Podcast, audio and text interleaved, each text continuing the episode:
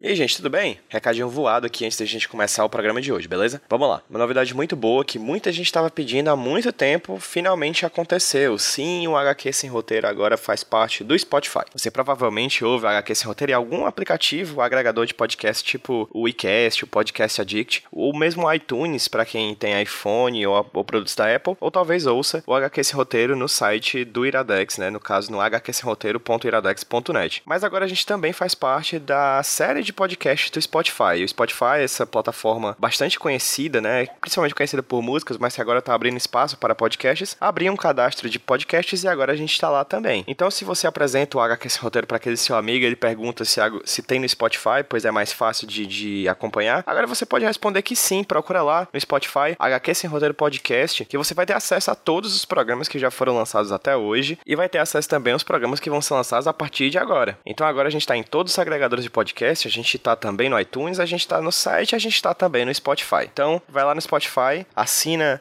o nosso feed e receba toda segunda-feira um HQ sem roteiro novinho em folha. E de 15 em 15 dias eu me indico um quadrinho. E de vez em quando um HQ sem roteiro extra. Assim, todo o conteúdo que a gente faz é pensado para você e agora, mais do que nunca, para ainda mais gente. É isso, gente. Fique agora com o programa dessa semana.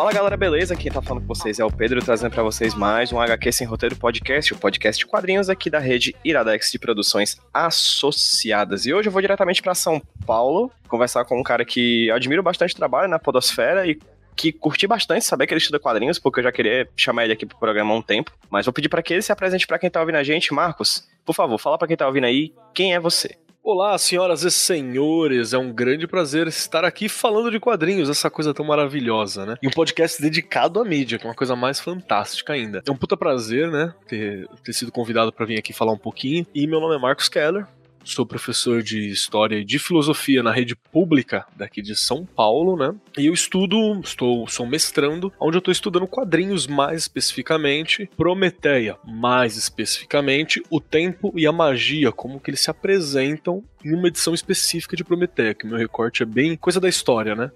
Mestrado em história, então a gente vai fazendo um recorte bem, bem delimitado, né? A história tem dessas, não, a gente não faz uma coisa muito aberta, não, por medo de não conseguir. E esse é o trabalho que eu tô desenvolvendo agora. Devo estar tá terminando finalmente agora no fim deste ano, fim de 2018, eu tô entregando a dissertação, né? E é isso. Ah, e sim, sou podcaster lá no Mundo Freak Podcast um podcast onde você encontra várias doideiras e casos insólitos falando de capirotagens, alienígenas, casos históricos e por aí vai. Junto com meus colegas e o Magicando, que é um podcast dedicado a questões mais relacionadas ao oculto, é, junto com a editora Penumbra. E de vez em quando visitamos outros locais também. Ótimo, eu acompanho o Mundo Freak, ou, ouço menos do que gostaria e também ainda não tive a oportunidade de começar a ouvir o Magicano, mas já está assinado no meu feed, então mais cedo ou mais tarde eu vou começar a ouvir. Mas o Mundo Freak eu gosto bastante, de verdade, e eu te conheci por lá. E fiquei, como eu te falei, fiquei bastante feliz quando eu soube no Twitter, acho que a gente tá, tu tava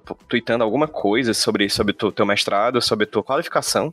E aí eu, ah, cara, Sim. você estuda quadrinhos, pois vamos ali, vamos começar num podcast aí e tal, uma massa, não sei o que, aí você bora. E aí deu certo. Demorou porque a gente, tu tava realmente nesse processo de qualificação, né? Além do tá. final de semestre de aula, etc, já que você é professor também. Foi, foi, tava bem complicado esse, esse, esse finalzinho. Sempre é, né? A gente sempre acha que vai ser mais leve, mas fim de semestre é sempre uma doideira. E Sim. ainda bem, qualificação, tudo ok, né? Ótimo. E aí foi caindo esse monte de coisa, não deu certo, agora a gente tá aqui nas férias, que como a gente tava conversando off-topic aqui, off-topic aqui, é mais, na verdade, um novo momento em que você conhece novas formas de se cansar, né? Não é exatamente Sim. descansar. Inclusive, uma das formas é gravando um podcast. E aí, ah, maravilhoso. Marcos, podcast sempre tem prioridade. Verdade, sempre tá no topo da lista. Então, Keller, vou começar te perguntando o que eu costumo perguntar para várias pessoas que participam aqui do HQ esse roteiro, sejam elas quadrinistas ou, ou divulgadores ou mesmo pesquisadores. É comece falando contigo como é que foi o teu primeiro contato com quadrinhos na vida, assim. Você começou a ler quadrinhos, você aprendeu a ler, a ler com quadrinhos, como é que foi o teu processo de, de alfabetização dentro da linguagem dos quadrinhos? Tá, essa vai ser bem louca. Eu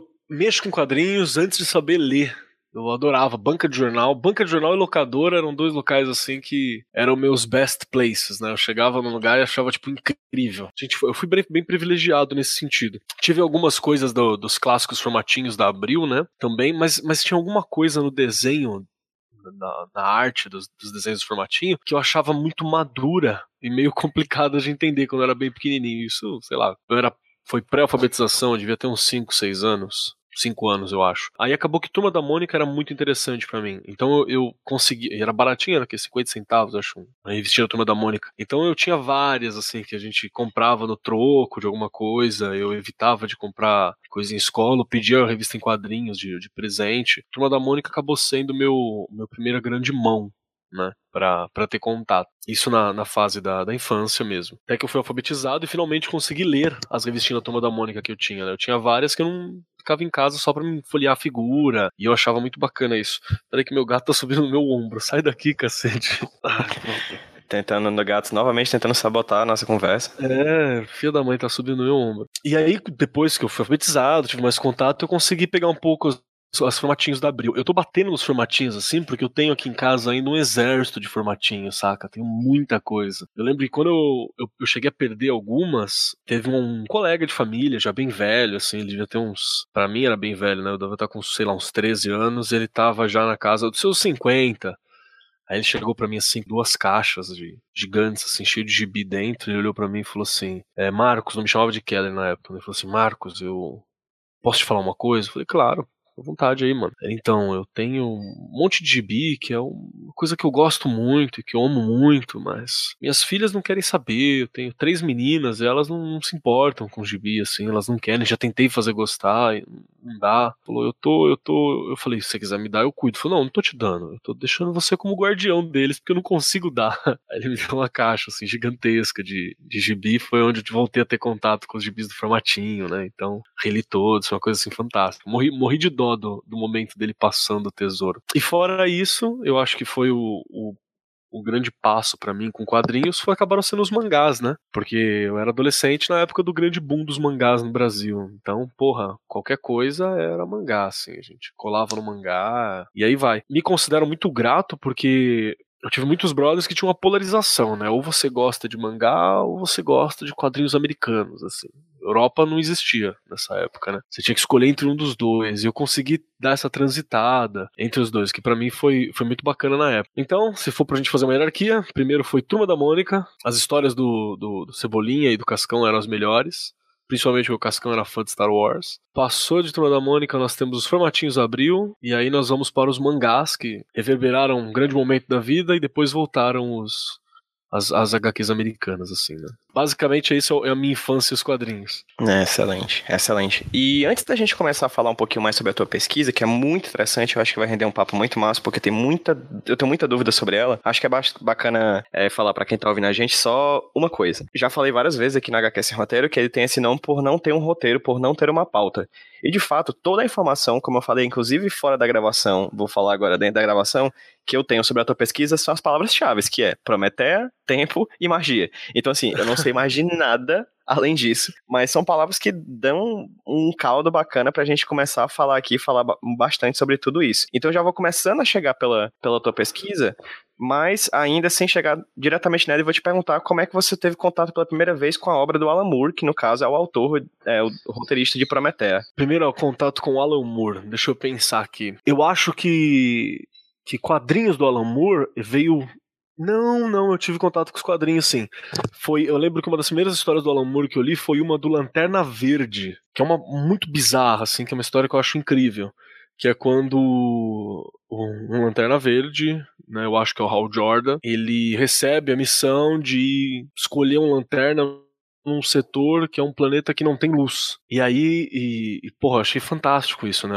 Que ali, ali você começa a explorar, né, o que, que dá para você fazer com uma história em quadrinhos. Acho que o Alan Moore é muito bom nisso, né? De, de explorar conceitos da mídia até, até certos limites. E aí, como é que a Lanterna Verde vai passar pra um, uma raça que não tem luz nenhuma, assim, que não identificam luz, são todos cegos, nunca viram luz, nunca teve nada. Então, cada vez que ele ia falar pro, pra criatura ali, né, o alienígena daquele planeta, para fazer o lema dos Lanternas Verdes, ele não tinha palavras para isso. Então não tinha como traduzir a palavra. Né? E no fim ele resolve que vai ser. Ele consegue achar uma, uma ligação entre luz e som. Então ele modifica as palavras para som e esse lanterna verde é o único que tem um, tem um o símbolo é uma lanterna, é um sino, né? Então, porra, eu acho foi a primeira história do, do Alan Moore que eu li assim ainda em algum em algum formatinho. E, se eu não me engano, esse, esse é, é, o é, Hot Fan, acho que é o nome do, do lanterna verde do sino assim.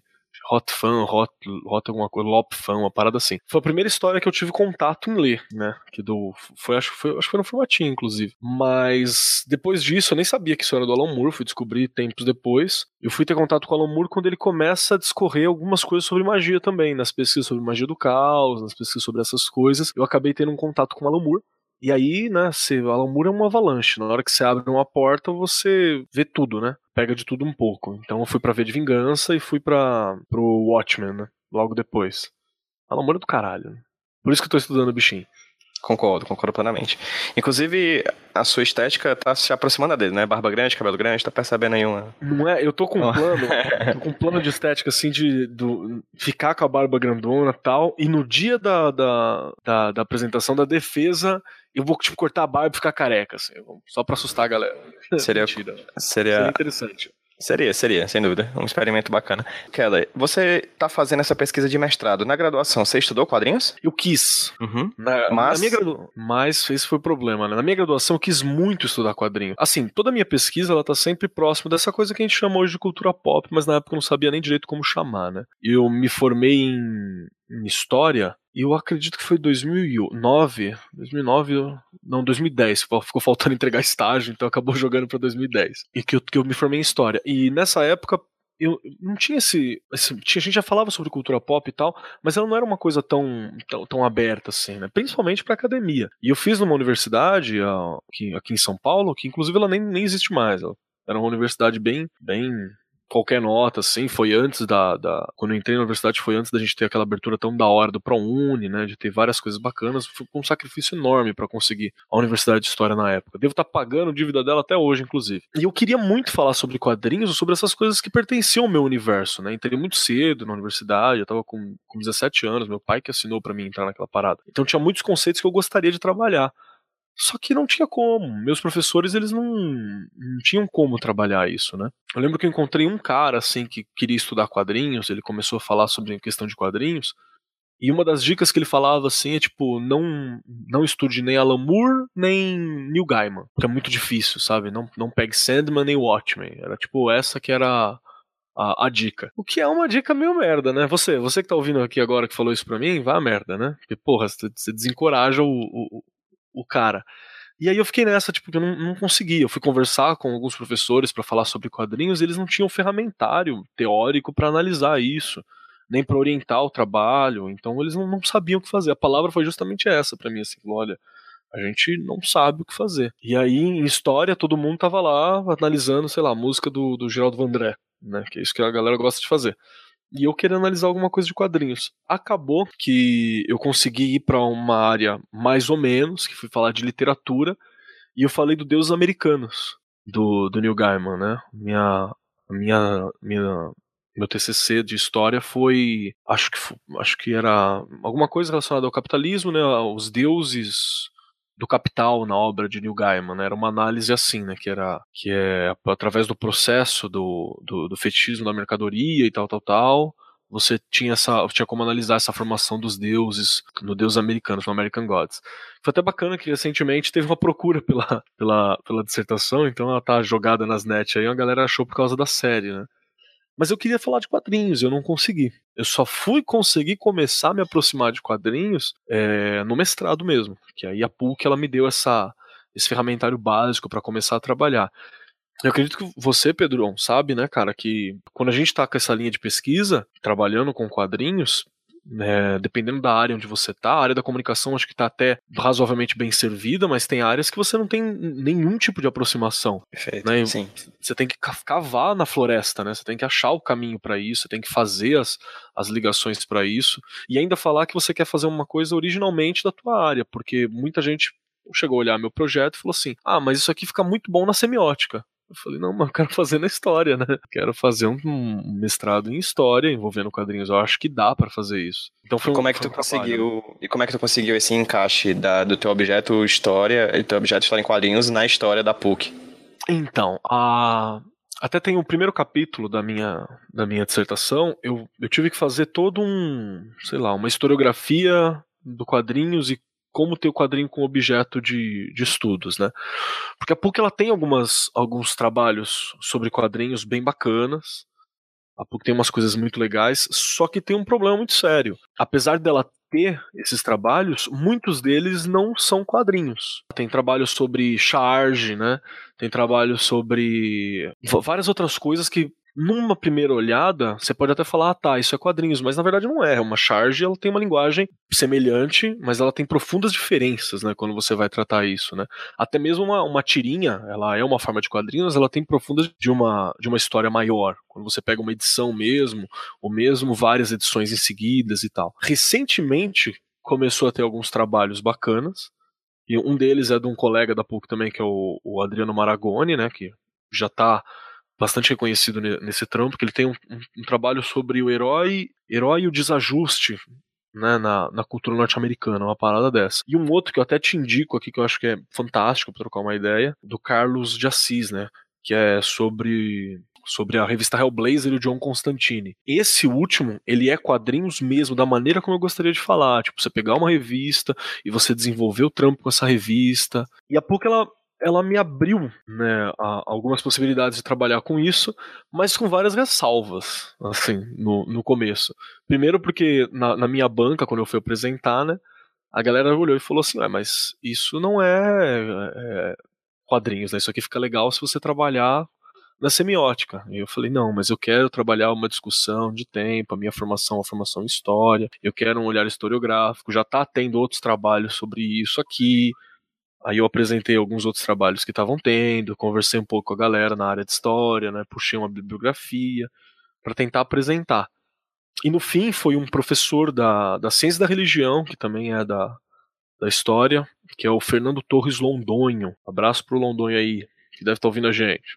O Londonho que ele que ele vestiu a camisa e falou assim: não, não, eu acho que, que dá para fazer. Assim, eu gostei muito da, da tua proposta. E ele, foi, ele me foi indicado porque tem o título magia como palavra-chave. Então falaram, ah, o professor Londonha é da história da ciência da religião, ele deve saber falar sobre isso. Não foi por causa do quadrinhos, né? Foi por causa da, da, do quesito magia. E aí, na conversação com ele, no trabalho, na hora de montar um pré-projeto, que ele me ajudou na, na, a fechar um pré-projeto assim, ele acabou vendo que tinham como falar de quadrinhos, né? eu apresentei, ele falou assim, olha, você procura metodologia, eu te oriento na maneira como for, nunca orientei nada de quadrinhos, mas eu entendo que é importante fazer isso.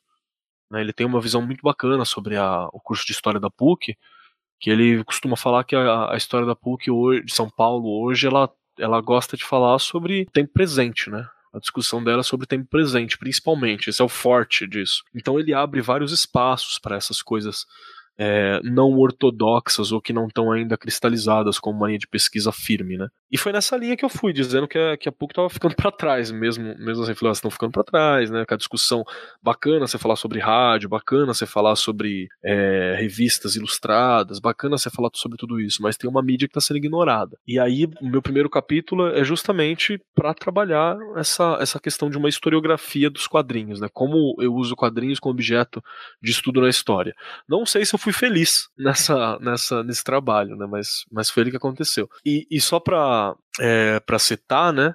Alguns desses trabalhos que eu disse que teve na PUC, na, em, outros estados também, mas não são necessariamente quadrinhos, tem um muito bom, né, que fala sobre a construção da figura do João Goulart, né, que, mas também é tratando sobre charges e, e, questão de zombaria e caricatura, né? Ou um outro trampo bem legal que na PUC de São Paulo também sobre o Ângelo Agostini, né? E a campanha abolicionista e tal. E, e, um outro sobre a construção da figura do caipira e tal. Mas ainda assim não estou trabalhando quadrinhos como mídia. Então é como se eu tivesse, eu estou utilizando quadrinhos para analisar uma outra coisa. Mas ele é minha fonte, mas ele não é uma fonte principal. Ele não, não chega a brilhar. Não sei se eu estou conseguindo ser claro. Tá, tá sim, tá sim, sim, ótimo. Porque é, é importantíssimo, principalmente quando a gente trabalha com quadrinhos, é delimitar o que diabos é quadrinhos, né? Puta É, isso um inclusive, trabalho, né? inclusive na, na- no meu primeiro capítulo da dissertação, eles- é, um dos trechos se chama quadrinhos uma indefinição, que é exatamente para dar a ideia de que é difícil definir o que é quadrinho, mas é importante que a gente consiga achar um objeto quadrinhos, olhar para ele e dizer, isso aqui é um quadrinho. Porque senão a gente fica nesse limbo de quadrinho, charge, caricatura, cartoon, e aí a gente não anda, né? Porque cada um desses, dessas chaves de interpretação tem sua própria bibliografia, né? Total, total. Eu tive uma, uma, uma coisa muito interessante assim também nesse, nesse projeto, que foi a diferenciação do da mídia quadrinhos e o produto final quadrinhos, sabe? Parece muito simples assim pra gente que já tá ligado a isso. Mas eu percebi que essa era uma confusão que estava acontecendo muito, conversando com os orientadores e com, e com a galera, porque eles não faziam essa distinção, entende? Tinha muita confusão de falar, "Ah, mas e isso aqui, e o gibi? De falar quadrinhos enquanto mídia e quadrinhos enquanto produto final. Dizer que a mídia quadrinhos é muito abrangente e o quadrinhos produto final também é muito abrangente. Você pode ter um quadrinho que seja tanto, sei lá, Absolute Prometeia, que é uma coisa caríssima, né, refinada, que vai para livraria, que nem fica em banca. E você pode ter um Tex, né, que vai para banca direto. E você, você tem um- um- diversos matizes ali do, do produto final, né? Você pode ter algo que vai para para jornal. Então essa distinção da mídia e do produto final era uma coisa importante. Até porque, no fim das contas, eu estou trabalhando com Prometeia, que é uma graphic novel. Né? Então eu vou trabalhar com esse produto final do quadrinhos, essa coisa do que é a graphic novel. Né? Mas é sempre bom e importante dizer, gente, que não é porque a gente tá dizendo que quadrinhos é uma coisa, cartão é uma coisa, charge é uma coisa, que você não pode estudar sobre isso tudo, até porque essas mídias todas se dialogam, né? Sim, Essas linguagens outras estão todas próximas uma da outra, são linguagens visuais. Dependendo do objeto, talvez você tenha que estudar sobre isso, sobre aquilo. Então, quem tá com dúvida aí, fica tranquilo que, que no fim das contas, quando você vai fazer mestrado, e se Deus quiser em breve, ou deuses quiserem, em breve estamos, estaremos no doutorado, a gente vai ter que ler sobre tudo mesmo, então é isso. É, é mais para você direcionar mesmo a tua pesquisa, né? Não é, não é que há aí, ordem de valor, ou Uhum. que isso é, ou para definir aquilo que não é. É para você saber de onde você vai trabalhar mesmo, é um recorte pro seu trabalho, né? Uhum, No final das contas, mestrado são dois anos, dois anos passam tão rápido. Puta merda, nem Então, assim, fala. a gente tem que a gente tem que correr atrás das coisas mais especializadas possíveis. Mas voltando para tua pesquisa, Marcos, muito bacana essa introdução que você falou sobre a tua pesquisa, até chegar na PUC, até chegar nessa visão sobre querer fazer a pesquisa em história. Isso é muito forte, assim, é uma decisão muito forte sua. Ainda mais quando você percebe que não existe uma tradição dentro do curso de estudar quadrinhos. Mas queria te perguntar uma coisa. Tu estuda tempo, magia e Prometeia. Falando dos termos, antes, antes da gente se aprofundar nos termos tempo e magia, você tipo acaba estudando uma visão, uma visão historiográfica desses termos, como é que eles se desenvolvem com o passar do tempo, é isso? Foi, foi o que eu entendi? Sim, eu precisei fazer, fazer esse tipo de, de recorte, né? Assim, só pra, pra ordem do, do trabalho. Primeiro capítulo, tô trabalhando, do- da dissertação tá falando sobre essa questão de quadrinhos, né? Uma historiografia, como analisar quadrinhos e uma proposta, assim, simples, uma discussão. No segundo eu vou trabalhar o, Alan Moore, porque ele é um personagem, né? Não tem como você deixar de, de fora a figura dele. Tem que ter uma questão da, da, da, da biografia dele, né? Aquilo que vai influenciar o cara. E aí é onde a gente vai. Porque quando eu falo de magia dentro da história, ela é uma coisa muito complexa de se trabalhar também. Primeiro porque não tem estudos a respeito, né? A gente tem a gente tem pouca coisa e quando a gente pega a maioria das referências do, do pessoal são conceitos muito antigos, como por exemplo é, a forma como Durkheim vê magia, ou você pega alguma coisa mais mais antiga ainda. Tem o cara do, do pomo de ouro, eu vou lembrar o nome dele já já que ele caracteriza as coisas como é, magia tá acima, magia tá abaixo, aí depois vem a religião e acima disso tem a ciência. Entende? Você tem toda essa. que é um, um- no fim das contas, é um, é um juízo de valor, né? Que você tá, a- tá atribuindo. É Ramo de Ouro, do Fraser. Chama Ramo de Ouro, onde ele faz essa, essa organização. Então eu tive que pesquisar primeiro, delimitar o que que é magia pro Alan Moore, e aí você trabalhar um- com esses conceitos dentro do Alan Moore, né? Aí eu consegui encontrar algumas outras coisas em outras áreas. Então o meu trabalho ele é um trabalho que acabou dialogando muito com outras áreas. Teve um trabalho muito bacana, que é um, acho que é uma dissertação de, de mestrado, alguma, não, alguma parada do direito, assim, que é um, livro, é um, um trabalho chamado A César, o que é de Deus. Magia, mito e sacralidade, acho que no direito. Onde é um, um brother chamado Carneiro, ele faz uma discussão a respeito da, da relação entre direito e magia.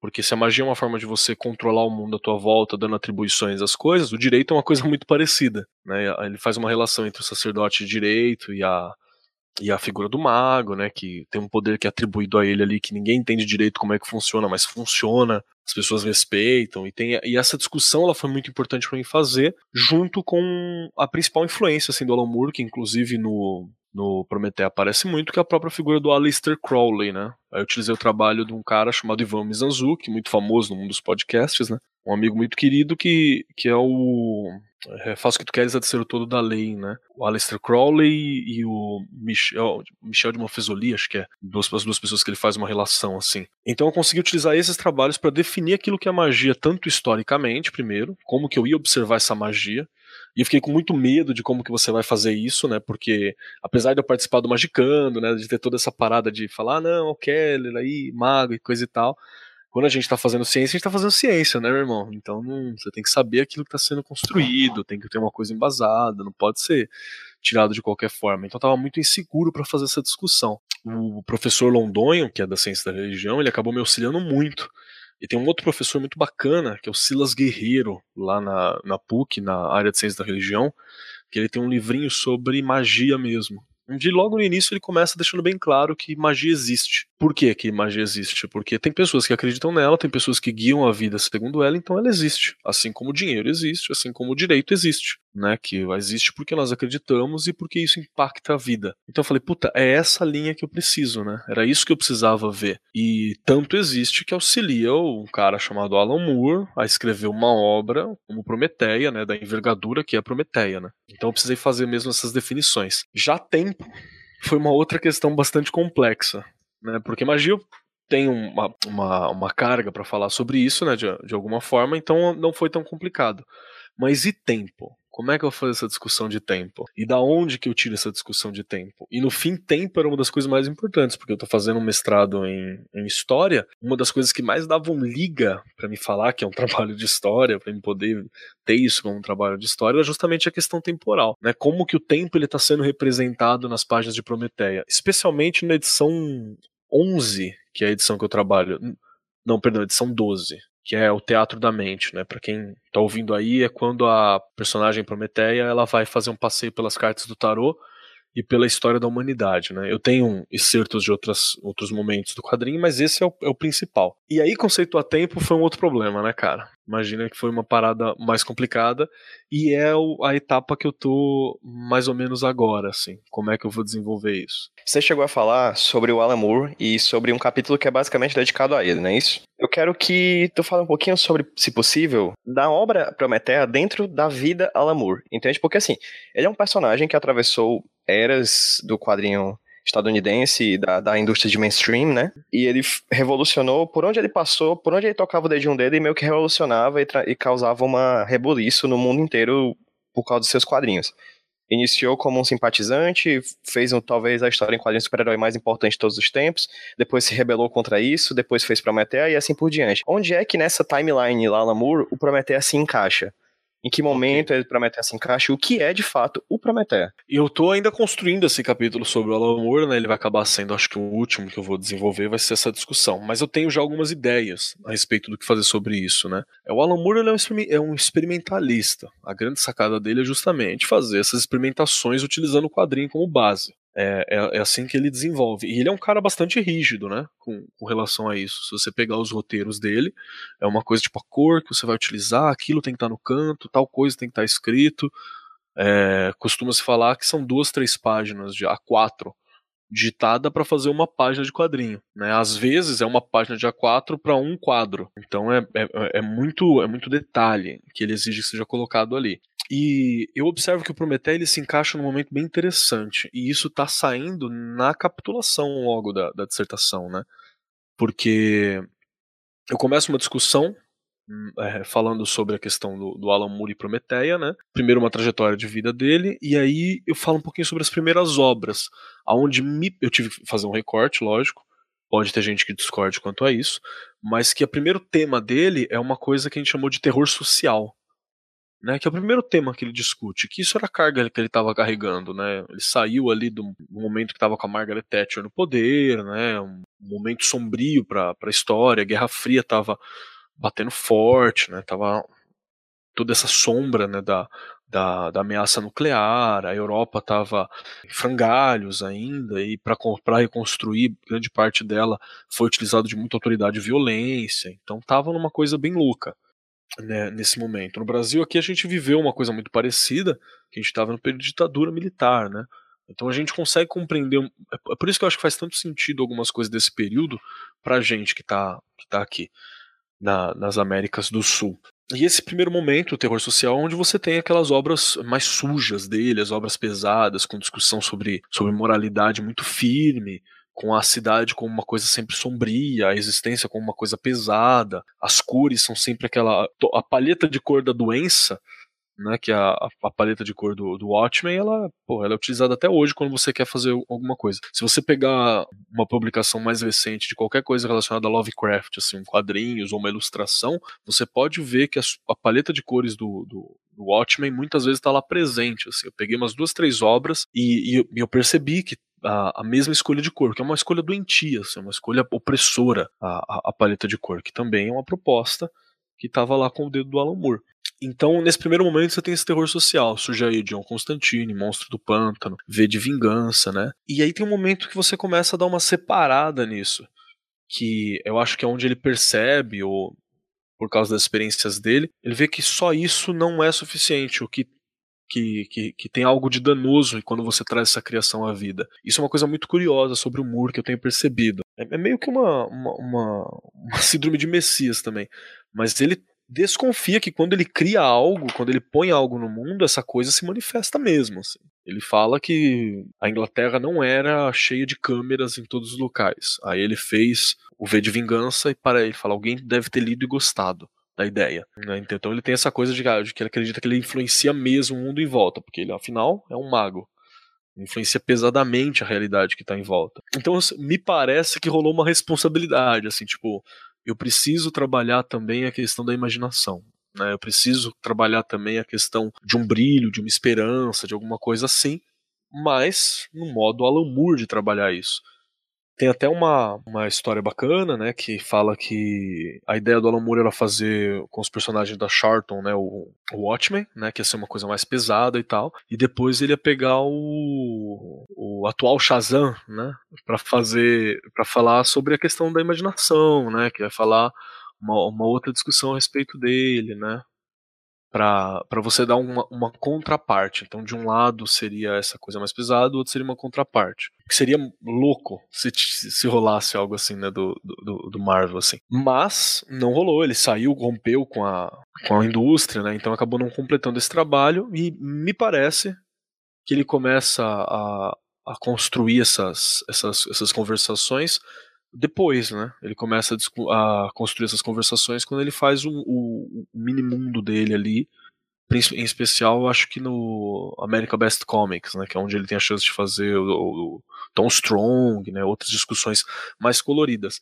Até, até mesmo o, o Liga Extraordinária, você vê que ele tem essa coisa sujeira, mas ele tem momentos de, de, de piada, tem um momento bem, bem mais leve ali, né? O Tom Strong mesmo, eu vejo muito do que seria um, Capitão Marvel, do que seria um, All-Star Superman, tem muito disso ali presente. E eu, eu entendo que o Prometeu ele tá nesse segundo momento, onde ele começa a ter uma outra coisa como tema principal, que não o terror social. Em especial a magia e a imaginação. Isso acaba sendo aquilo que vai se desenvolver mais. E o Prometeu, acho que ele é o epiteto desse, desse projeto ele acaba sendo o um momento final onde isso é demonstrado, onde ele apresenta inclusive uma visão de mundo, cosmovisão total dele ali, no, num projeto magístico. Sim, sim. Existe algum momento após Prometeu que você consegue vislumbrar? Eu acredito que tenha. Eu acredito que tenha. Eu não, não versei sobre ele assim, mas eu acho que, que Prometeia ela, ela é o ápice assim de um, de um ciclo, né? Tá rolando um outro, um outro Alan Moore aí, Inclusive o Alan Moore que tá, tá, tá testando, experimentando outras mídias, né? Após o Prometeu, ele começou a se envolver com teatro, né? Já tinha algum envolvimento, mas ele ficou mais firme com teatro, fazendo umas coisas no estilo happening, assim, umas coisas distintas. Né? E de vez em quando um quadrinho só pagar a conta. Só pagar uma conta, vai lá e faz um Neonomicon. Perfeito. E no caso, Keller, você falou um pouquinho antes da gente começar a falar sobre esse período do Alan Moore, da vida do Alan Moore, e onde o, a, a Prometheia se encaixa, você falou que você falou, por exemplo, a magia para o Alan Moore, tipo, é o recorte do recorte. Você fala sobre magia, mas não só magia, mas magia dentro do que aparenta ser a cabeça daquele velhinho de britânico, né? O que é que Alan Moore pensa sobre magia? Cara, isso foi um trabalho, assim. Porque até tem uma brincadeira que, que a galera sempre fala que para você entender plenamente algo do Alan Moore, você tem que ter lido as influências dele. E aí você se fudeu, né? Porque acho que só o que ele faz atualmente, desde os anos 60, 70, é ler. É ler e escrever, é só o que ele faz. Então ele, ele, ele se alimenta, processa e regurgita aquilo numa nova criação. Então eu tive que me desdobrar muito, cara. Saiu um livro recente pela Penumbra Editora que é chamado de. É do Kenneth Grant, o nome dele, né? Que é o Renascer da Magia. Cara, aquilo ali é muito bacana para você entender o processo da, da, da, magia do Alan Moore, assim. Porque essa coisa de somar vários caminhos, é, de fazer é, propostas que se que são emendas mesmo, são, são marteladas para se encaixar, para se desenvolver, para criar esse, essa conceituação mágica dele. Pelo que eu percebo, ele tem uma influência muito forte, obviamente, do Aleister Crowley, assim, porque eu acho que qualquer um que. Se você que está ouvindo a gente vai na igreja hoje, qualquer denominação católica, evangélica, seja lá o que for, você tem alguma influência, a tua religião tem alguma influência do Aleister Crowley. Assim. O cara que popularizou a questão, por exemplo, do anjo da guarda. Né? Ah, eu tenho um anjo protetor que me guia e que me ajuda. Isso é um conceito dele. Né? Quando a gente fala que, na verdade, não dele, mas é retrabalhado por ele, né? reestruturado por ele. Então, várias coisas vai passar por ele de alguma forma. Ele é um, um cara que tem um conhecimento assim que foi muito perene. Então, eu tive que estudar essa galera toda para entender o que, que o Alan Moore pega por magia. Porque ele bebe na fonte do, do Crowley muito forte, mas tem um outro cara que é bastante esquecido, que é muito influente também pro Alan Moore e também está presente no Prometeia que é um cara chamado Austin Osman Spare. O Spare, ele é um também em inglês, né, do mesmo período ali do, do, do, Crowley, que ele nunca teve a fama do Crowley assim, mas ele tem histórico de ser um, um mago, abre aspas, aí, muito melhor, de ter efeitos melhores, de ter coisas melhores. Um cara completamente louco. Mas ele tinha uma questão de arte também. Ele era um pintor e ele tinha uma questão de unir muito, muito fortemente essa questão da magia e da arte para desenvolver uma obra, ou para desenvolver algo que se cria. O, o, Crowley também era artista, era um pintor de merda. Você pegar aí agora as pinturas do, do Crowley, você tem vontade de chorar, que é muito ruim mesmo. E, mas ele era um poeta muito bom, então ele também tinha essa ligação de arte e magia. É aí que você entende a, a magia em Prometeia, né? Porque a personagem, a Sofia, né, a Sophie, para quem leu em inglês, ela se torna Prometeia através de uma, de uma invocação por meio de uma obra de arte. Né? Eu construo um poema, eu construo uma obra, uma música, e aí eu me torno Prometeia, eu faço essa ascensão da minha existência para a existência de Prometeia. Então acredito que o Austin Osman Spare foi uma influência muito forte pro Moore nesse sentido, né? porque a questão de arte, né, da, da, da produção mágica está diretamente relacionada a uma produção artística, o Spare tem muito mais forte. Tem alguns contos, algumas coisas do Sper que são muito interessantes. Por exemplo, ele teria vários desenhos em cartas, em, em papéis assim, que seriam as entidades que ele mesmo construiu para servir ele de alguma forma. Então ele desenhava para fazer as invocações, né? Ele fazia desenhos. O Crowley meditava, usava uma droga muito louca, enchia a sala de, de, de incenso e velas e, e fazia a parada. O Sper ele sentava num, num, bar e abria um pedaço de papel e começava a fazer desenhos automáticos, né, assim, de olho fechado, ou desenhando direto para tentar representar aquilo que ele estava querendo. Ele se usava como canal, então a proximidade da arte é muito mais forte. Até conta uma história né, sobre o Espera, assim, que foi oferecida para ele uma grana alta para pintar um, um, líder político em ascensão no período assim e ele teria feito ali uma, uma invocação um desenho a respeito a entidadezinha que ele criou e que ele construiu falou que ele poderia fazer, mas que ele estaria para sempre, a obra dele estaria à sombra dessa figura, se ele fizesse. Que ele nunca seria, tipo, é, desconectado disso. E esse cara era o Adolf Hitler, no fim das contas, que pediu, que encomendou um desenho pro Sperry e o Sperry se recusou a fazer. Então é história ou não, é uma coisa interessante que você para você enriquecer essa figura do personagem que utiliza da arte para fazer sua própria magia, né? Perfeito. No caso, Keller, o que é o Prometeia, no fim das contas. A gente falou tanto desse quadrinho, desse quadrinho, mas assim, o que é ele como obra, como publicação, quanto tempo durou, quantas edições, o que é de fato essa história que o Alan Moore produz e que você acabou sendo seduzido a pesquisar sobre ela? É, Prometeia é um quadrinho americano, mas com aquela pegada europeia, né, por ter sido escrito pelo, pelo Alan Moore, né, foi publicado pela America Best Comics, que se eu não me engano é um selo da Wildstorm, ou a Wildstorm comprou depois. Bom, tudo é DC hoje, né, no fim das contas. O Alan Moore desenhou com um cara que é muito bom, que é um artista que eu puta, sou, sou apaixonado, né, que é o, o Diego Williams III. Inclusive, consegui ter um contato com ele, com o Alan Moore é impossível você falar, né, talvez por magia. Com o, o Diego Williams III, a gente, a gente conseguiu um contato. E até foi bem bacana que quando eu mandei uma mensagem para ele, eu falei: Ah, estou trabalhando com Prometeia, né? Posso tirar algumas dúvidas com você e tal. Ele foi muito solícito, falou que se puder ajudar, ele ajudaria sim. E quando eu falei, ele falou: Ah, Prometeia que está estudando? Ele falei isso. Ele falou assim: Good luck.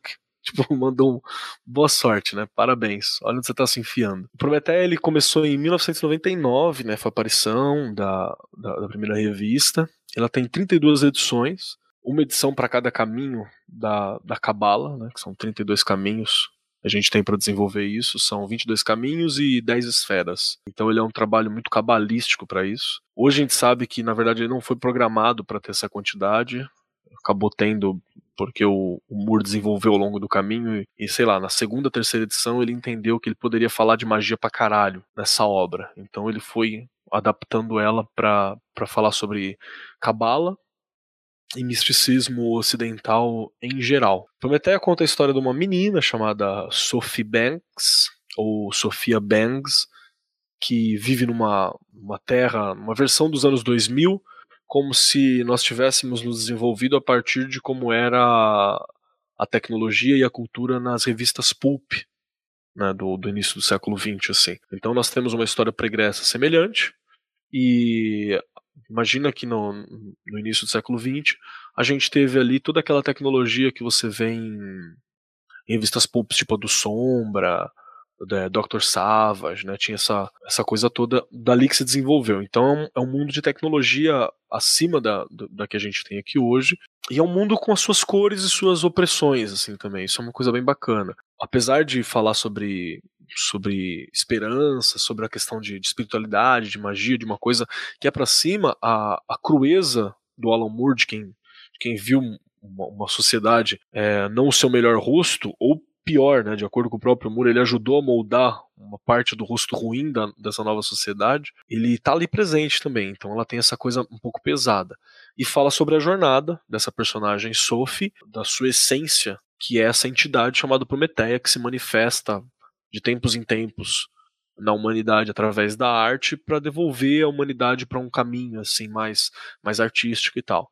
E que no fim das contas vai ser a Prometeia que vai trazer o fim do mundo. O Apocalipse está nas mãos da Prometeia. É, uma dimensão bacana que tu acabou de falar aí é a do J.A. do JH Williams III, né? O J.A. Williams III, enfim, independente de como você preferir falar. Tá, o Alan Moore pensa nesse mundo, ele planeja essa narrativa entre duas edições, mas o JH é o cara que materializa em imagens, né? Total. Como é que é a imagem dessa magia? Eu conversei isso um pouco com, com, com o Williams, né? Numa troca de e-mail assim. Conversei, até parece que a gente chamou brother, né? Sentamos assim, trocamos uma ideia. Pra mim vocês são, assim, pra mim vocês. a partir de agora. Ele mora aí. É, pra mim ele é seu vizinho já aí. Eu, eu, eu, eu sou apaixonado pelo, pelo Desolation Jones. Não sei que você conhece, que é uma, uma história do J.H. Willis III que nunca, acho que nunca completou, assim. Eu, eu li até, sei lá, a terceira edição.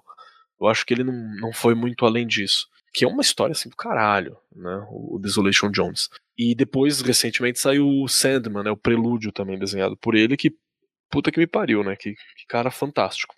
As edições da Batwoman desenhadas por ele também são fenomenais. Sim, cara, eu li poucas, eu não li todas ainda. Quero é muito. tudo muito bonito. E ele é um artista lento, né? Ele é um cara que tá tudo muito bem pensado. E eu entendo que ele sacou muito bem a proposta da, de como o Alan Moore apresenta a magia, porque o Alan Moore ele é conceitual, né, no fim das contas, ele, ele tem um, um, domínio muito grande sobre como ele quer propor a câmera, como ele quer propor as coisas, mas é, a, a forma como ele trabalha com o Jim Williams é, é, é muito legal, porque o Williams ele conseguiu retratar bem essa flutuação de quando a gente fala sobre magia, porque eu não tenho como fechar isso, então ficou muito onírico, sabe? É, a, qual é a melhor exemplificação que eu tenho sobre essa imaterialidade da magia e da imaginação? é sonho, é o que a gente tem. Então toda obra é muito onírica em vários momentos, né? E como a gente falou sobre experimentação, se é uma experimentação de roteiro, porra, é uma puta experimentação de imagem. Cada edição você tem uma, uma paleta de cor distinta, cada edição, conforme vai subindo as esferas, você tem uma forma de traço distinta. A edição em que eles estão na esfera de Rod, por exemplo, que é uma das minhas edições preferidas, que é a esfera da Cabala de Rod, né? Que Rod está ligado à esfera a Mercúrio, né? A esfera número 8 que é o deus Mercúrio, ao metal Mercúrio, ao deus Hermes, que ele é o deus, de acordo com o Alan ele é um deus dos quadrinhos também, né? Porque ele é o cara que, que brinca com a imagem e com o texto, ele é o cara mensageiro, ele é o cara da mídia, né? Seria o cara que teria dado a, a imagem como escrita para a humanidade, teria sido uma divindade chamada Tote, que de acordo com essa cabala hermética e mística que faz uma mitologia comparada, é uma entidade que está próxima de Mercúrio quando você trabalha, assim, são esses conceitos. É uma, um arcabouço conceitual. E ali você tem um, um, primeiro momento de quebra de quarta parede, assim, de Prometeia, que é um diálogo fantástico, né? Que, que o, o Diego Williams conseguiu traduzir isso com uma fluidez, assim, que ela é fenomenal naquele momento da, da revista em que Mercúrio está conversando com a Prometeia, e aí de repente ele começa a falar umas coisas difíceis que a Prometeia não tá entendendo, e a Prometeia olha e fala assim, ué, mas você tá falando com quem? Aí ele vira para pro leitor, né? Ele vira pro leitor e fala, não, não se preocupe, tá tudo vai ficar bem, né? Estou falando com, com outra pessoa e dá uma olhada pra gente. É, enquanto você está lendo a história, graças ao desenho do, do Williams e toda a forma como aquela fluidez é desenvolvida e tal, você está muito preso naquilo. Então ele é um momento de surpresa muito grande, essa, essa interação entre, entre o leitor e a, e a obra, no fim das contas. Né? O Jim Williams, ele, porra, eu acho que Prometeia perderia muito, assim, sem a figura dele. E ele disse que tinha, teve muita liberdade para trabalhar muitas coisas. Né? O Alan Moore falava assim o que, que era essencial, falava, olha, eu preciso de uma cena onde vai ter, sei lá, tem que ter um corvo, um cadáver e o símbolo nazista de um lado, o símbolo dos comunistas do outro e uma bandeira americana rasgada em cima. Eu quero isso. Aí ele colocava isso e ele colocava mais coisas relacionadas ainda, porque junto com o, o texto vinha uma proposta de leitura.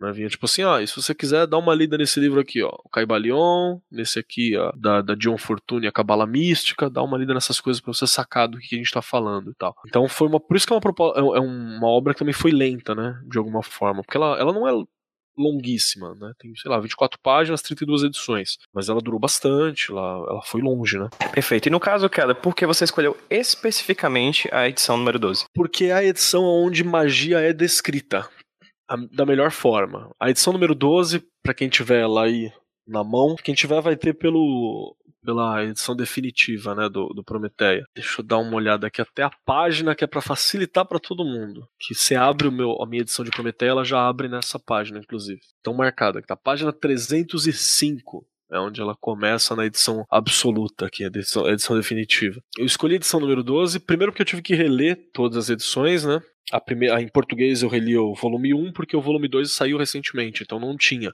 quando eu comecei o mestrado, o, volume 2. E eu precisava de algum lugar onde estivesse retratando bem, de maneira didática, porque não, não, não dava para ser mais complicado do que já estava ficando já a proposta, né, de, da, da dissertação. De maneira didática, uma discussão sobre tempo e uma discussão onde aparecesse sobre a magia. Eu me foquei principalmente na magia porque é, eu também sou formado em filosofia, então eu já tinha algumas referências da onde começar a buscar a discussão sobre tempo, apesar de não ser uma área da onde eu trabalhasse. E eu falei, não, magia vai ser mais preocupante, porque eu acho que eu vou ter menos coisas acadêmicas para falar sobre magia. Tempo eu tenho certeza que tem, né? Tempo eu pego, sei lá, Heidegger, Aristóteles, pego Platão, eu já vou ter uma discussão sobre tempo bacana, né? E, e, e vambora. Já no, na magia eu não sei onde que eu vou ter isso. E nessa edição tem uns desenhos maravilhosos, né, feitos em na linha de baixo ali. Se você pegar a, qualquer página tá, da, da, edição 12 de Prometeia, você vai ver que tem, tem três ambientes né, principais. Tem um ambiente que é a Prometeia conversando sobre as coisas que ela está conversando ali com, a, com as serpentes. Tem as cartas do tarô contando uma história própria, né? E embaixo você tem ainda uma outra historinha sendo contada com a figura do Crowley como personagem principal, na, na parte baixa, né? Começa com um espermatozoide, um bebê e ali e ali continua. Então você tem esses três ambientes. A, a, a parte baixa, o desenho que foi escolhido para ser colocado ali embaixo, né, a história que é contada na parte de baixo, ela é perfeita para você fazer uma definição sobre magia é uma piada que teria sido contada pelo uma anedota, né, que teria sido contada pelo Crowley e que diz que quem entender essa anedota entende a natureza daquilo que é mágico, né? Então eu falei, porra, então aqui eu já consigo uma discussão boa sobre magia. Aqui eu tenho vários saltos temporais, então dá para mim fazer uma análise boa de como que o tempo fluido e, e também é, rompido funciona na, na HQ. E eu tive uma discussão sobre tempo e espaço também na agora acontecendo na dissertação porque as sarjetas, né, quando você tem lá as, os quadros mesmo de divisória, ele, ele divide tanto tempo quanto ele te dá um recorte espacial para você dar uma olhada. E curiosamente, o, o, Williams III ele preferiu não trabalhar com, com quadriculações, né, com, com a tabulação nessas edições. As edições elas são uma grande uma grande página, uma grande ilustração aberta. E isso é louco, porque todas as edições em que a magia aparece como ponto, como ponto principal, os momentos mágicos, a escolha artística do, do Williams é você fazer uma coisa bem aberta, uma coisa onde eu não tenho uma, uma tabulação de sarjeta tão principal ou tão pautada. Isso é uma parte muito legal. E fora que as ilustrações do, do, do, do Crowley embaixo dessa história são do José Villarrubia, que é um puta do ilustrador fantástico, né? O Villarrubia ele tem uma, uma arte assim que ela é incrível. Toda a parte de baixo aqui essas ilustrações são deles. Inclusive, uma, um detalhe. para tu, Pedrão, que estuda. É, você estuda foto, quadrinhos foto, e né? fotografia. Quadrinhos e fotografia, né? Uhum. Tem umas cenas de Prometeia que trabalham com fotografia, uhum. né? Eu já vi, eu já vi. Que são tipo uns, umas atrizes, né? Que foram. Uns atrizes Sim. e atores, né? Que são convidados, é misturado, é tudo um quadrinista de uma dessas cenas, assim, que é bem legal, que é misturado, imagem, tem uma hora que mostra um quadrinista desenhando tal. Uhum. E toma um tiro na cabeça o quadrinista. É o José Villarrubia. é o artista. Fantástico. Ele falou, pô, mas imagina a conversa, né? Preciso colocar alguém tomando um tiro. Põe Vila Rubia aí. Aí o Vila Rubia usou fotos pra, pra fazer aquela, aquela cena. Então é, é uma, coisa, uma coisa muito louca. Isso mostra também como é aberta, né? Essa, essa obra quando a gente fala da composição de página. Então eu escolhi essa edição número 12 porque ela me dá essa anedota sobre o que é a magia, ela me dá uma um, saltos temporais ao longo da história da humanidade e eu consigo fazer uma discussão sobre o, o tempo como ele é representado dentro dos quadrinhos pela ausência de uma linguagem quadrinho comum que são os próprios quadros, né, que dão, que dão origem ao, ao, nome da mídia. Perfeito. E tu falou dessa anedota do Crowley, o que seria essa anedota? Cara, vamos lá. É uma piada sem graça, porque é o Crowley, né? Eu falo assim do Crowley como se fosse brother também, porque a gente já tá de saco cheio já de, de estudar o, o, indivíduo. Inclusive, convido os, os ouvintes aqui do, do HQ Sem Roteiro a procurar o Mundo Freak.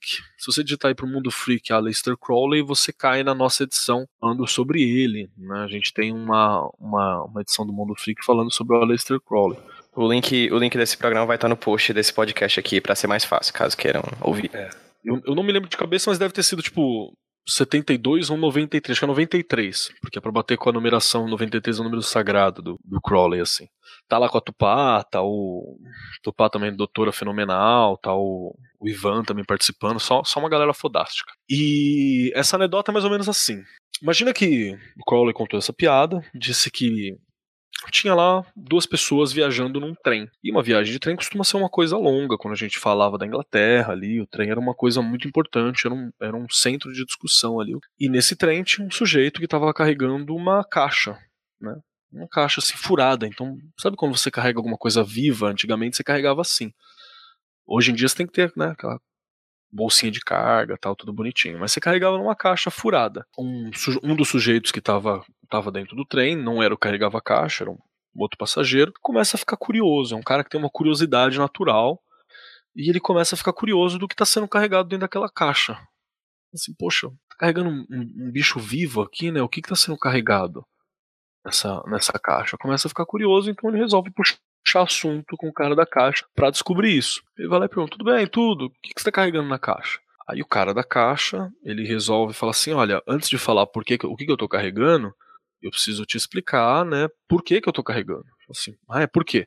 Tem um irmão, né, aquele parente, que ele tá muito doente, ele tá tipo um, um delirium tremens da vida, né? Aquela parada cheia de álcool, o cara começa a ver bicho em volta dele. Que ele vê vários bichos e cobras e serpentes, insetos subindo no corpo dele, atrapalhando ele. Essas cobras são, são cobras imaginárias, é claro, é feita pela loucura, né? E pela doença dele que tá atacando e tá subindo e tá fazendo muito mal para ele. O passageiro, né? Olha pro cara da caixa e fala assim: Nossa, que pena pelo seu irmão, mas o que, que tem a ver essa situação com você tá carregando um bicho? Ele falou assim: É que eu tô carregando um mangusto aqui. Né, o mangusto é tipo um. É tipo uma fuinha, assim, que, que come cobra. É um, é um bicho africano loucaço, assim. Ele come cobra, mata, é um bicho meio, meio violento. É um mangusto. Ele falou assim: eu tô carregando um mangusto aqui dentro. O cara falou assim: ué, mas você vai levar um mangusto de verdade pro, pro teu irmão, né? Teu irmão, ele. Esses problemas não são animais de verdade que estão atacando ele, não são serpentes de verdade, ou são insetos de verdade que estão atacando ele. Você diz que são imaginários, né? Aí ele falou assim: sim, sim, são, são criaturas imaginárias. Falou assim, então, mas se você tá levando um mangusto de verdade, não é perigoso pro teu irmão?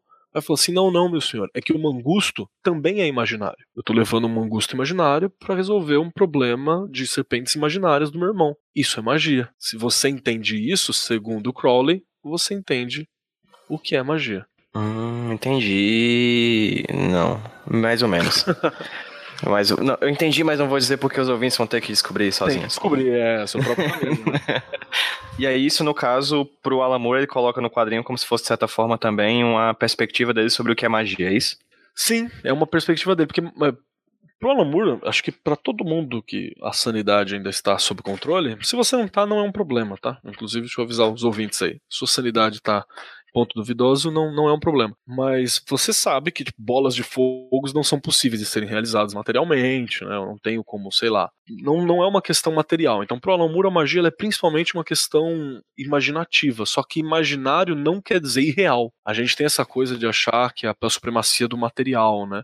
Imaginário não quer dizer o real. Imaginário só quer dizer que, que, que, É uma outra esfera, né? É uma outra esfera de atuação, né? Se você parar para ver, várias coisas que nós consideramos indiscutíveis, elas são imaginárias em algum ponto. Talvez, inclusive, eu até penso em utilizar aquele livro O Sapiens, do Yuval Harari, ele tem uma discussão muito legal sobre a questão das ficções, né? Acho que a primeira vez, inclusive, que eu ouvi ele indicado foi em um Iradex. Alguém indicou, acho que esse Sapiens. Que tem essa discussão sobre as ficções, que o ser humano cria ficções e o maior poder dele não é só criar, é ele acreditar piamente que essas ficções são reais. Né? Então, é, é, essa discussão ela é, ela é muito bacana. E essa é a discussão da magia moderna, por exemplo. A magia moderna ela não quer fazer a bola de fogo, invocar o demônio, fazer essas coisas todas. A magia moderna, da qual carece pesquisas, é bem simples. Fazendo determinadas coisas, determinadas acontecem é real ou não, não me interessa. O que interessa é que há resultado. Essa é a discussão da magia na modernidade, né? E isso é uma coisa que o Alan Moore traz, inclusive, alguns depoimentos que a gente consegue ver na televisão, vídeos do YouTube, né? Tipo, entrevista com ele, ele consegue colocar esse poder em cima da ficção, né? O Alan Moore, ele acredita mesmo, piamente, de que várias atitudes dele é, moldam uma parte da realidade. E se você para pra analisar, você até fica meio com o pé atrás. Porque realmente ele, ele meio que prevê uma, uma Inglaterra dominada pelas câmeras e tal. Se alguém aí teve o prazer de visitar a Inglaterra, é um Londres especificamente, ela é muito muito é, difícil para quem é para quem não tem um, uma grana, um poder aquisitivo, né? Primeiro que está sendo filmado de todos os lados, né? É, mendigos não tem tantos espaços assim. Você tem toda uma arquitetura que ela serve para impedir a mendicância. Então você tem bancos que não dá para o mendigo deitar. Os bancos eles têm aquelas ondulações que é para impedir que o cara durma ali. Ele tem pequenos pontos no banco que é para molecada não andar de skate sabe, locais que davam para fulano sentar, hoje tem estacas, ou ele é organizado de uma maneira que não possa. Então você tem toda uma organização que é ostensiva, né? Que ele tá prevendo isso, abre aspas, prevendo, ou profetizando, ou dando a ideia, que é uma das coisas que ele acredita, é no, no V de Vingança. Ou mesmo as próprias máscaras do, do, do V de Vingança, né? Que tomaram aí o, o mundo no, nos últimos anos, né? Ela foi uma coisa muito forte, apesar da influência ser principalmente do filme, foi uma coisa muito forte com a questão dos Anonymous. Ou mesmo aquela corrida de palhaço, sabe aquela coisa louca que tava tendo de palhaço aparecendo em tudo quanto é canto? Uhum, lembra. Teve aqui no Brasil e tal. A uhum. primeira aparição documentada de palhaço bizarro parado e olhando para você assim é na rua do Alan Moore, que deve ser ele fazendo isso, claro. Né? Tava na, na rua dele, em Northampton, é onde você tem a primeira aparição documentada disso. E até alguém foi conversar com ele sobre, ele falou assim: Olha, eu não acho estranho. Assim, coisas estranhas acontecem em volta de mim, então não, não é surpresa. Que é síndrome de Messias também, né? E, Marcos, já chegando um pouquinho para esse segundo momento do papo, que a gente falou sobre magia, mas a, não é só sobre magia seu, o teu, o teu, a tua pesquisa, é também sobre tempo, né? E Alan Moore tem uma noção muito específica de ver o tempo, né? Tipo, é uma particularidade muito dele que ele já traz em outros quadrinhos, como por exemplo, na personificação do, do Dr. Manhattan, em Watchmen, o próprio tempo em Tom Strong, enfim, ele brinca com uma ideia de um tempo, e a, a própria obra mais recente dele, que é Jerusalém também, brinca bastante com esse tempo que é particular dele, né? Essa filosofia própria dele de tempo, né? O nosso tempo que a gente costuma ver principalmente é esse tempo geográfico em que o passado está para trás, a gente está aqui e o futuro está na frente, né? Essa linha para frente. E como é que o Alan Moore vê o tempo? Eu, eu tenho indício de como ele vê o tempo utilizando unicamente Prometeia. Então, pode ser que se você for comparar, por exemplo, com outras visões, talvez destoie um pouco, né? Mas com Watchmen e, e, e Tom Strong, eu acho que bate bastante. Eu analisei mais de uma forma de temporalidade. Isso é, é uma coisa importante, né? E eu faço uma relação de temporalidade narrativa, porque no quadrinhos é necessário, né? Você precisa de um quadrinho antes do outro para poder criar uma narrativa. Então é, é um momento que segue o outro. Ou, dependendo da proposta do quadrinho, não necessariamente. Mas você tem essa estrutura, né, de que cada quadro ele ajuda a construir uma narrativa, constrói uma proposta espacial e ele constrói uma, uma proposta temporal. Né? É, é para isso que, que ele serve, é assim que você consegue, consegue desenvolver isso. Eu tive que fazer uma análise sobre essas, essas temporalidades específicas. Né? No quadrinhos eu, eu coloquei uma temporalidade, a temporalidade sua, lendo quadrinhos, Temporalidade sua. Eu abro e eu leio e eu mudo a ordem como eu quero. É, basicamente, imagina que se a gente for levar para essa, essa visão meio maluca, é, você é uma criatura de uma dimensão acima que está manipulando as criaturas de uma dimensão abaixo, que é essa galera que está no quadrinho. O mundo de Prometeia é um mundo fechado ali, ele é uma, uma dimensão e você tá, abre, reabre, revive isso. Você é o Dr. Manhattan quando você está manipulando um quadrinhos de Prometeia. Basicamente, essa é a relação do, do, da obra mesmo com o tempo do, do leitor. E por que, que eu achei importante fazer essa relação do tempo com o leitor? Porque em vários momentos existem mensagens sendo dadas no quadrinhos para o leitor. Então, o leitor ele também é uma parte integrante do quadrinho. Né?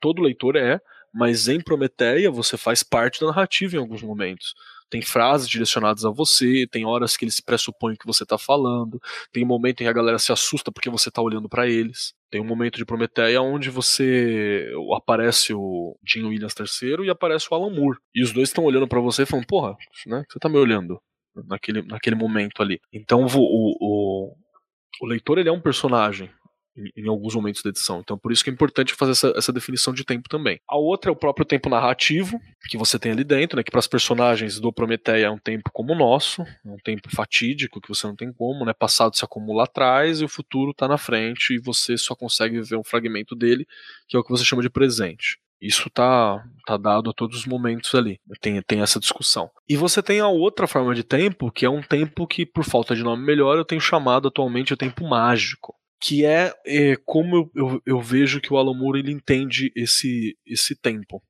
O tempo mágico ele é uma, uma temporalidade distinta. A proposta de tempo mágico é uma proposta de tempo assim que é que ele é ocasionado por aqueles que praticam e vivenciam essa questão da magia. Então ele é um tempo não linear. Isso vale inclusive para aqueles que praticam magia fora.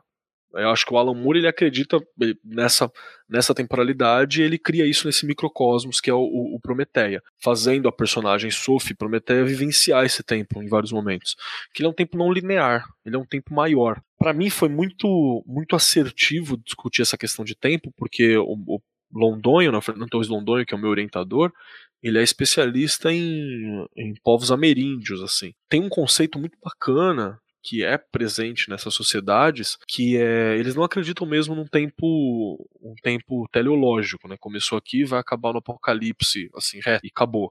O tempo deles ele tem uma estrutura cíclica também. Existe uma, uma, uma, uma forma de se pensar que você se move no tempo. A gente se move no tempo só para frente. Ou aquilo que a gente chama de frente, né? Juntando anos atrás, esperando os anos da frente. No conceito ameríndio, você tem, de algumas sociedades ameríndias, você tem esse conceito de que você pode se mover, inclusive para os lados, inclusive ao contrário no tempo. Não é para qualquer um, mas existe essa possibilidade. Seria uma dimensão que você consegue se mover. Essa discussão sobre o tempo mágico é que ela é interessante. Porque então a magia ela não é uma coisa independente de tempo partindo dessa discussão de Prometeia, seria. E aí eu até achei legal, porque conversando depois com uma galera dos, da, das feitiçarias aí, tem um, tem um cara chamado Peter Carroll, que ele é um autor da. Ele é um físico e também é um cara que se auto-identifica como mago do caos já há muitos anos. O Peter Carroll ele tem uma discussão parecida, só que os livros dele para mim já estão impossíveis de ler, porque o livro inteiro é conta matemática e cálculo físico atrás de cálculo, assim. Chegou um ponto onde só com algum grau em física você consegue acompanhar bem o que, que ele está falando. Mas ele tem uma discussão muito parecida pelo que esses colegas, essas pessoas próximas acabaram me passando. Então o que, que seria essa questão da magia? Magia simplesmente seria eu fazer algo hoje para ganhar algo amanhã. Então, por exemplo, eu faço um, ritual, uma mentalização, sei lá qual prática hoje, com o foco de eu ter determinada coisa amanhã. Isso é uma forma de eu me movimentar no tempo de uma maneira é, não comum. Então eu quero pular uma etapa desse meio tempo para realizar aquilo do outro dia. Ou mesmo práticas mágicas servem para mudar coisas do passado. Você tem inclusive isso documentado em alguns locais assim, práticas e ritos para que você modifique fatos do passado. E é a mesma coisa de você trabalhar com a ideia de que eu tô de que eu tô me movendo no tempo no sentido oposto no sentido contrário. Então esse tempo mágico seria essa totalidade, só que diferente, por exemplo, do, do primeiro tempo que eu, que eu discuti aqui primeiro, onde nós somos Dr. Manhattan e o tempo do Dr. Manhattan, Dr. Manhattan ele não tem escolha né, no tempo dele. Ele, ele vai. Quando eu tô leitor, tá sendo conversado comigo. Mas eu não tenho escolha de alterar a narrativa. A narrativa ela tá escrita, eu tenho que apenas guiar a narrativa. Eu sou o Dr. Manhattan, mas eu não tenho protagonismo nesse tempo. Eu só sei do passado, sei do futuro, posso revisitar aquilo na hora que eu quiser.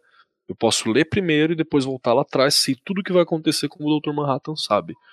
Mas eu não tenho protagonismo nessa história. A única personagem que desenvolve algum protagonismo nessa história são os personagens que venciam magia ah, ali dentro, né? Então eu, eu percebo essa discussão dentro do Alan Moore. Você consegue fazer um, essa conceituação de tempo que ela não é tão comum para a nossa sociedade ocidental.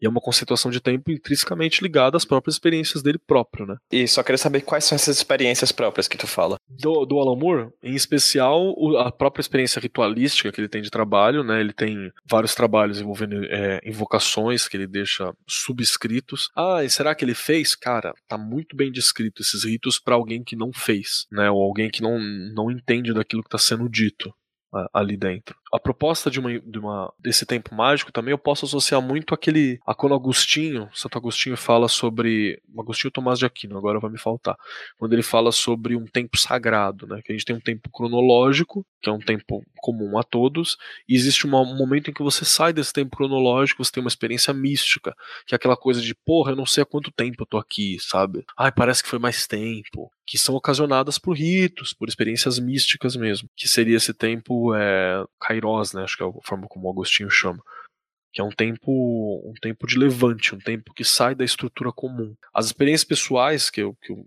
que eu desenvolvo assim, que o Alan Moore deve ter tido, foi justamente alguma prática ritualística ligada a isso. Um exemplo que talvez eu possa dar, que dá um efeito semelhante, que eu tive uma vivência bem bacana e qualquer um pode experimentar isso com seus devidos cuidados e não estou não estou dando dicas, mas façam o que quiserem. A própria experiência com a ayahuasca, né, que ela é um ritual. A ayahuasca é uma planta bra brasileira aqui nativa, né, uma são duas plantas juntas, acho que é cariri, chacrona, uma raiz e uma folha, que cria uma bebida tradicional indígena e ela vai te induzir a um estado de alteração de consciência, assim, muito louco, onde você vai ter suas experiências místicas ali absurdas. E, e é bem isso, tipo, você não sabe, chega uma hora que você não sabe onde você tá. Você fala assim, meu, eu não sei quanto tempo eu tô aqui, pode, não sei se faz 10 minutos ou se faz 10 anos, né? E eu e, e você consegue ter vivências de, de experiências passadas, ter perspectivas de experiência futura, é realmente um desligar-se do, do da, da, estrutura completa que a gente faz. Imagina que a nossa nós somos um trem, nós vivemos uma, um trilho. Essas experiências místicas elas são retiradas do trilho, né? São um, um, salto disso. Que o Alan Moore representa isso nos quadrinhos de uma maneira muito bem, né? Com a ajuda do, do Jim Williams. Excelente, Kelly, de verdade. Bem, e falando de tempo, eu não vi o tempo passar. A gente já falou durante um bom tempo, de verdade. Você falou muito bem sobre, sobre esse tema. Inclusive, já tô com outras ideias para te chamar para outros papos em breve. Porra, Acho um prazer tem alguns nós que estão abertos aí para serem amarrados, que estão muito interessantes, que a gente acho que a gente pode discutir posteriormente outras obras e talvez usar o quadrinho mais como uma ponte para temas relacionados à magia do que de fato trazer o quadrinho, que é o foco do, do HQS roteiro, né? Mas eu sempre gosto de papos também que a gente parte do quadrinho para falar sobre outras coisas, e acho que a gente pode pensar em papos sobre esse posteriormente. Mas, por enquanto, Keller, muito obrigado por você ter topado conversar comigo aqui pro HQS roteiro, foi um papo muito bom. E fala para quem tá ouvindo a gente aí, quem quer ouvir mais sobre você aí, falando sobre magias e capirotagens. Primeiro, é, PJ, muito obrigado mesmo por esse convite, cara. Eu acho que o trampo que você tá fazendo é, é fantástico. É uma divulgação de quadrinhos, é uma divulgação científica, é uma coisa assim maravilhosa. Fico extremamente honrado de ter a chance de estar aqui presente, né, cara? Ainda mais que você se assenta a figura de grandes nomes do, da pesquisa de, de quadrinhos brasileiros, assim, você tá sempre próximo disso tudo, você tá ao lado e tenho certeza que já figura como uma delas, inclusive. Então, para mim é um puta prazer. Eu espero que os ouvintes tenham gostado. Desculpa se eu fui palestrinha, prolixo em excesso, às vezes acontece. A gente falando ainda de, de tema de mestrado e tal, é, é, muito fácil que isso ocorra. E, mas quem quiser me ouvir falando mais desligadamente sobre coisas bizarras e, e assuntos muito doidos, eu indico para vocês o Mundo Freak Confidencial, www.mundofreak.com.br, que é esse site onde a gente vai falar sobre várias coisas, é, fatos inusitados, nós, nós falamos sobre questões de, de, de, de popular, é um podcast de, de diversão, né? Isso é uma coisa que é, é, bom deixar bem claro, assim, é um podcast que a ideia é ele ser divertido pra galera, onde a gente fala sobre alienígenas, fantasmas, todos esses casos. Temos pessoas muito bacanas que vira e mexe estão lá com a gente, gente de alto, alto garbo e elegância, e gente que talvez nem tanto, porque essa é a vida. E convido vocês a ouvirem alguns dos programas. Temos um programa que deve estar para sair agora, falando sobre o misticismo nas, nos nazistas. Olha que coisa muito louca. Galera ouve que tem revista na banca e você tem o contar, a chance de estar tá lá para dar uma olhadinha. A outra opção é me ouvir no Magicando, onde a gente desenvolve mais assuntos falando sobre questões ocultas e capirotagens em geral. O Magicando ele tem uma proposta bem maluca, tem muita informação falando sobre magia moderna, como que essa magia é vista na modernidade, e você vai ver que tem muita coisa que você faz que são já foram consideradas práticas mágicas. Vai lá no www.magicando.com.br também, que é muito bacana. E uma última dica, quem quiser me ouvir falar merda, ou participar falando muita merda também, porque é um, é um podcast bem aberto e basta ter Twitter. É o um podcast de um amigo, de alguns amigos, chamado Pode Isso. É muito bacaninha também. Eu convido a galera aí para visitar se quiser. Eu participei de um também, que foi uma coisa assim maravilhosa. Tem o nome, eu acho que foi o número 14. Chama Maçonharia. O título é uma coisa fantástica, chama A Stranger Suruba Reptiliana. É uma coisa que vai interessar a todos vocês. O estranho, a suruba ou o reptiliano, eu tenho certeza. Fica aí o convite para vocês visitarem. Todos os links para esse post, inclusive para esse último aí sobre suruba e reptilianos, que de fato é o que o primeiro que eu vou ter que linkar, pois, enfim, imperdível. Todos os links dessas redes sociais do Mundo Freak, do Magicando, do Pode Isso, tudo que o Keller acabou de falar aqui vão estar linkados no post desse podcast. Há um clique de distância para vocês terem acesso a mais conteúdo que esse rapaz aqui tá produzindo produzindo, que é um dos grandes nomes também da podosfera, Keller. De cara, bicho, muito obrigado por você ter topado conversar comigo, foi muito bom de verdade. E já fica aqui o convite para outros programas, tá bom? Tá só chamar, para mim é um senhor prazer mesmo. Pois tamo junto, brother. Vamos dar um tchauzinho pra quem tá ouvindo a gente no 3, 2, 1. Tchau, gente. Tchau, seus lindos.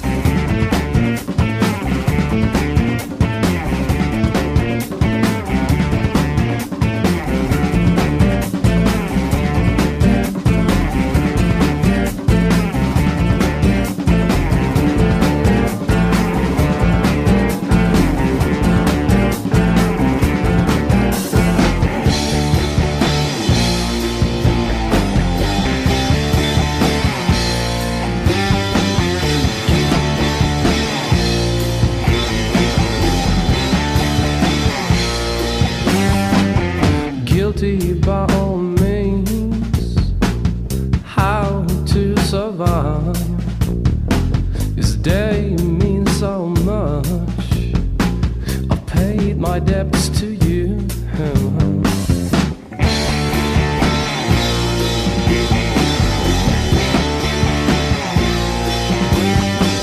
Sleep infusion fire. awakened by the guilt again. Bear my innocence, wake my innocence.